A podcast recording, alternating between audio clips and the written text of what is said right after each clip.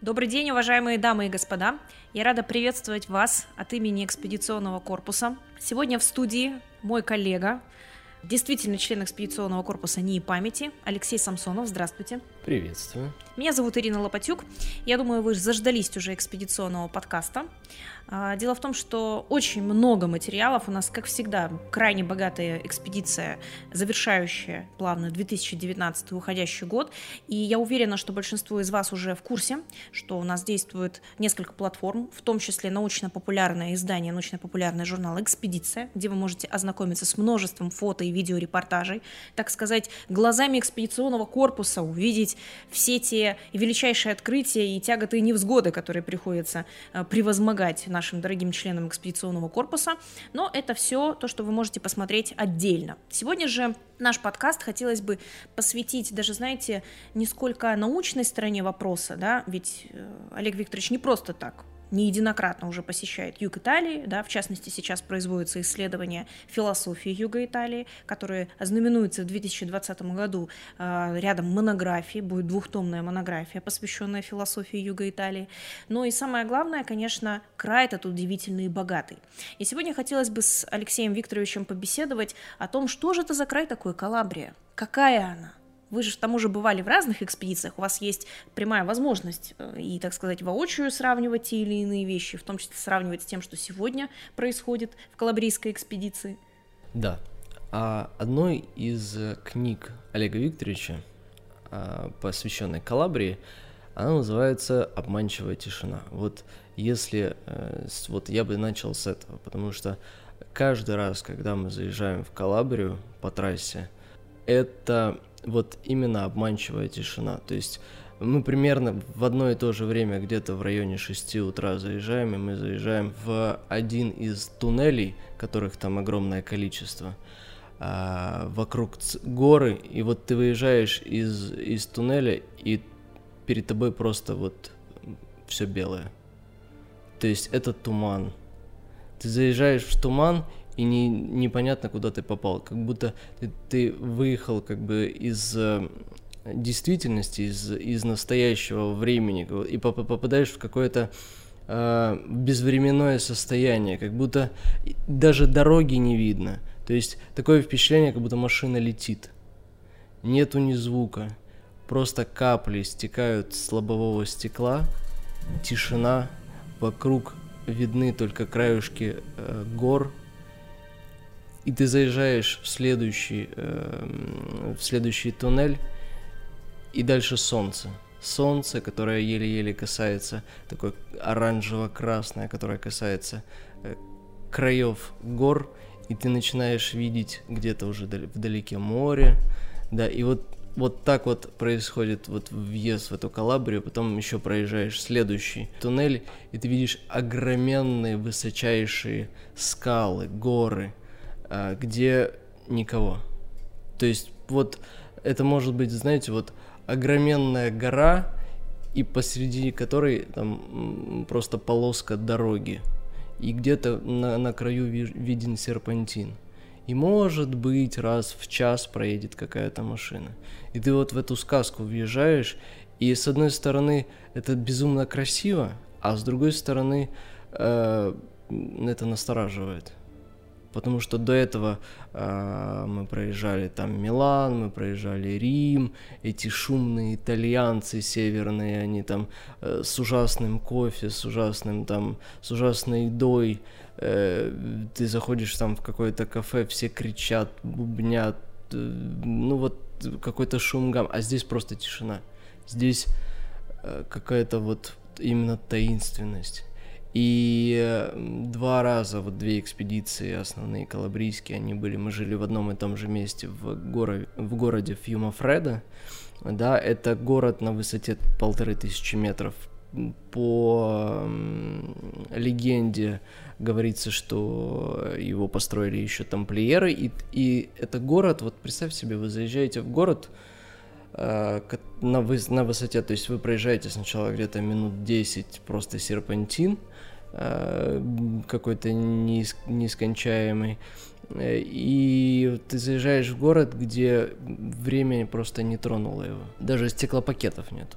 То есть все абсолютно вот тех старых прежних времен, как вот как будто возвращаешься несколько веков назад. Да, ты заезжаешь в город и складывается впечатление, что сейчас из-за угла выйдет какая-то э, какой-то рыцарь или там на, на коне какие-то ребята сейчас э, выйдут. То есть иногда э, вот я выходя э, по утрам рано, э, чтобы для фильма снять какие-то вещи, там в 7-8 утра, вот очень тихо, и кажется, что вот где-то ходят, знаете, вот звеня э, металлом рыцари. И одно из утр, я уже рассказывал, даже это есть этот, этот пример в книге. Это одно из первых дней было, вот как раз первая экспедиция туда, в Калабрию, когда я вышел, и меня встретило два человека, один из них с шрамом на все лицо, и спрашивает просто на итальянском, что ты здесь делаешь. И... Не здравствуй. Не, просто, просто что ты здесь делаешь.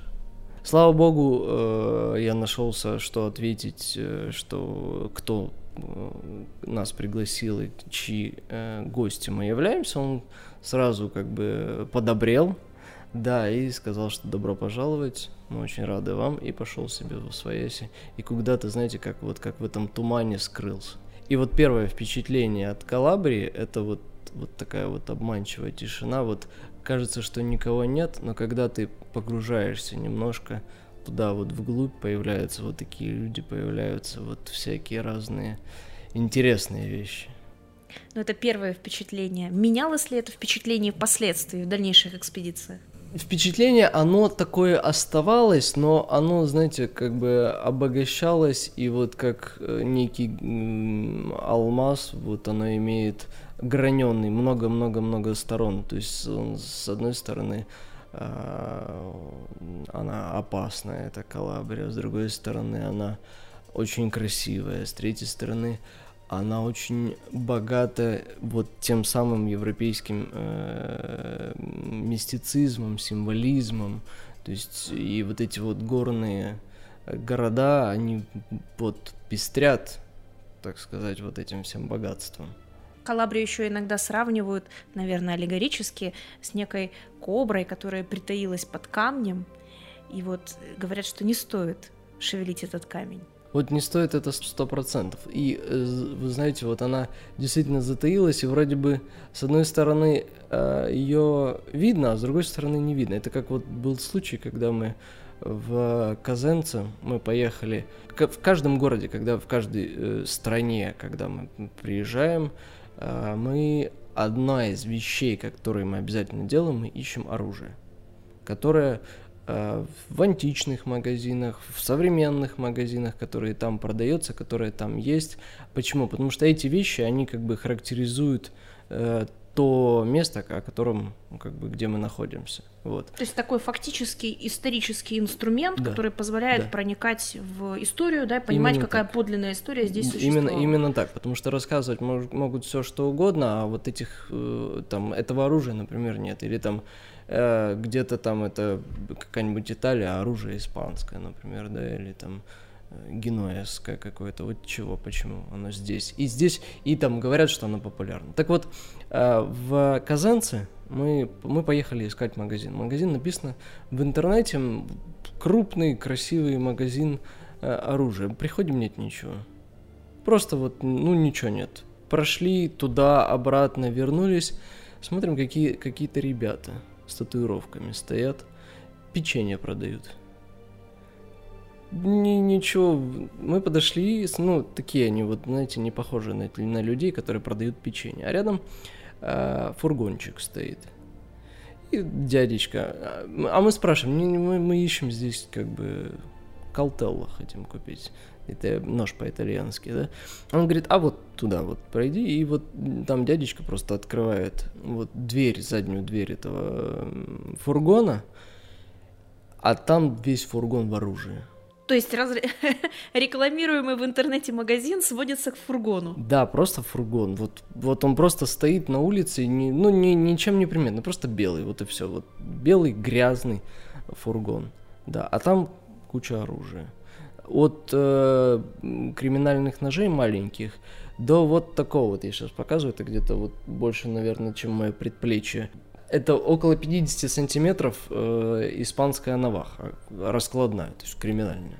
Ну и я так полагаю, вообще выражение тех лиц, э, тех товарищей, да, с татуировками, которые продавали печенье, тоже подталкивало к определенному мышлению и выводам. Э, это сто процентов. Это как раз вот есть э, в, одном из роликов экспедиционных мы засняли этих ребят, и как раз когда мы у них спрашивали про татуировки и татуировки конкретно маловито, маловито это э, с итальянского плохая жизнь, то есть криминальная, и когда мы спросили у них, когда они услышали слово слово маловито, они рассмеялись нам в лицо и сказали no comments. No comments, и смеялись они очень долго, если честно типа, что, дураки, что ли, вот просто так спрашивают на улице. Да, но... таких вещах на улице не Да, да, да, но мы потом как бы их разговорили, безусловно, но э, как бы включить это в видео в, в общественное мы не могли. И сейчас тоже я не хотел бы комментировать. Понято. Ну, у нас все-таки с вами тема разговора, какая она Калабрия. Ну, конечно же, люди, в первую очередь, регион, конечно же, познается по тем, кто тебя встречает, да. А, скажите, вот Сегодня то, что мы видим, потому что сегодня экспедиционная группа впервые работает именно как в качестве базы, выбран город Реджио ди Калабрия. Отличается ли это Калабрия от того, что вы описывали? Ну, судя по рассказам Олега Викторовича, особенно тем, которые вне, скажем так, камеры, э, да и в камеру тоже, э, на самом деле вот не похоже. Такое впечатление, как будто вот это какой-то Милан, вот там вот север.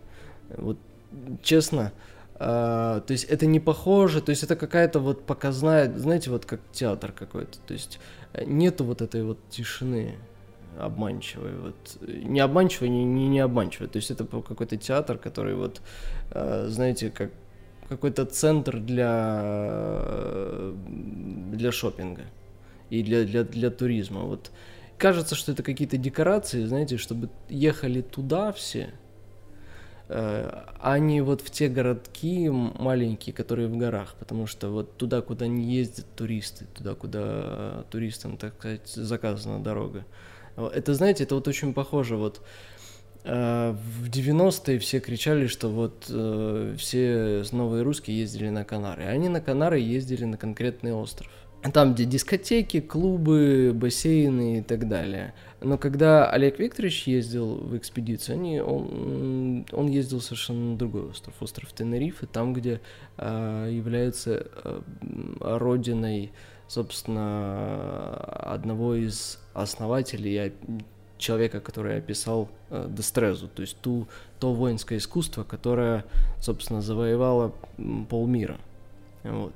И туда никто не ездит на, на этот остров, потому что он специфический. Там на, на одной стороне э, Африка, на другой стороне э, вечная весна, то есть 17 градусов. То есть ни там, ни там, в принципе, ну, туристу не интересно.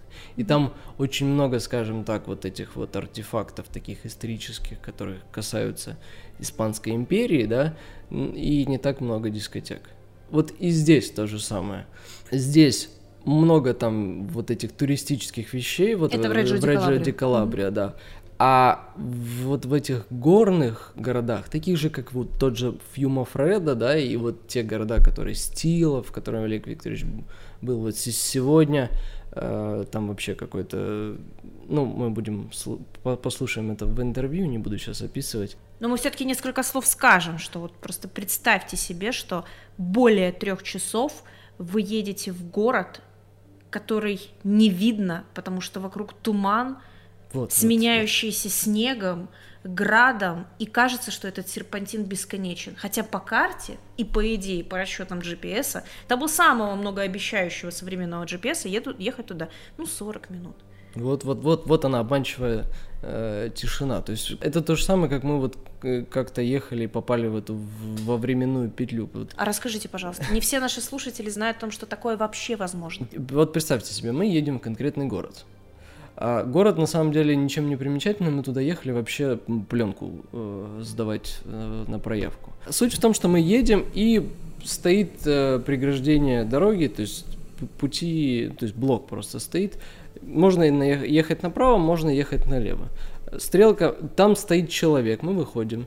спрашиваем у него, куда про проехать. Он говорит, вот едьте направо. Едем направо и проезжаем 15 минут, приезжаем в этот же перекресток. В этот же, в это же место. Этого товарища уже нет. Поворачиваем, туда же про про прокладываем GPS. Он показывает, да, все, вот мы можем проехать по, по этому городу. Поворачиваем туда, потом поворачиваем на другой поворот, не тот, который мы ехали. Проезжаем 15 минут, приезжаем в эту же точку.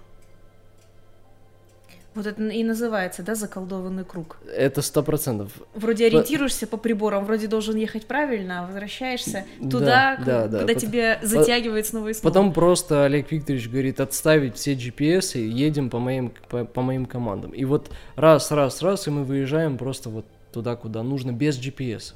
Не и потом, магия ли? Ну вот, вот я думаю, Сегодня что не есть без только этого. одно слово, которое позволяет, так сказать, такие события описывать. Трансцендент. Транс... Именно трансцендент. Вот именно что вот этот э, Калабрия это сплошной трансцендент. Просто сплошной. Это как вот мы шли, искали э, гетто в, в одном из городов, и вот просто прош, проходили мимо. Тоже GPS показывали вот где-то в другом месте.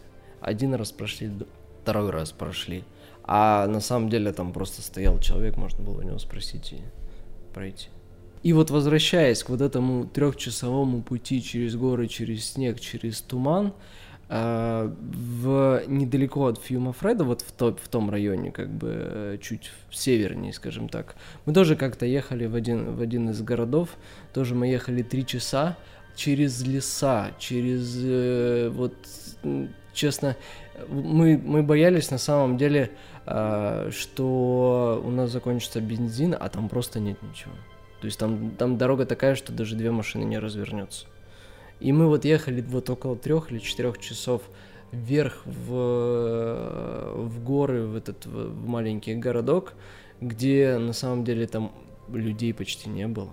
Это тоже очень характерная такая вещь для вот этих вот город, городов горных, когда людей нет, но ты как... четко понимаешь что спиной, они что они не просто существуют, да. а за тобой пристально следят. Да, да, да. И вот мы под... когда мы подъезжали к этому городу, там э, был какой-то мужичок, просто стоял на, на джипе, джип Паджара, кажется. Он говорит, «Ну, ребят, вам туда не надо. И все, и поехал дальше.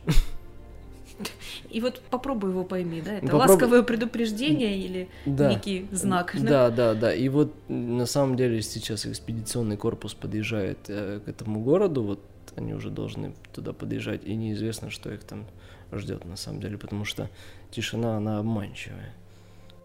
Ну что ж, недаром говорится, что богатство любит тишину. И вряд ли это богатство, оно, скажем так, различается звоном монет, пиастров или каких-то других драгоценностей.